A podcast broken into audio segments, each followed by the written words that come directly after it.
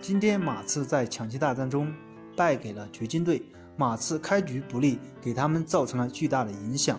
而且今天德罗赞发挥不佳，在最后第四节才找到感觉，为时已晚。而且马刺队本来该稳扎稳打，得分慢慢迫近，没想到当有十分的差距之时，球队不再稳扎稳打，不再走阵地战，到最后一节才慢慢找回感觉，那为时已晚。但掘金队打得十分出色，冲击马刺队的内线，利用他们的移动速度较慢的特点，频频冲击内线得手。所以拉开十分的差距，在最后马刺反扑的时候稳定脚步，最终拿下了胜利。马刺队以现在的这个阵容打成这样，应该说是可以敬佩。但是有一个人就尴尬了，那就是德罗赞。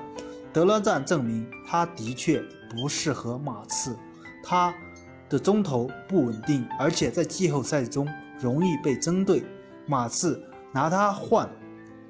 卡哇伊简直是不值得，但是也没有什么办法。马刺队可能下个赛季有大的变动，你觉得呢？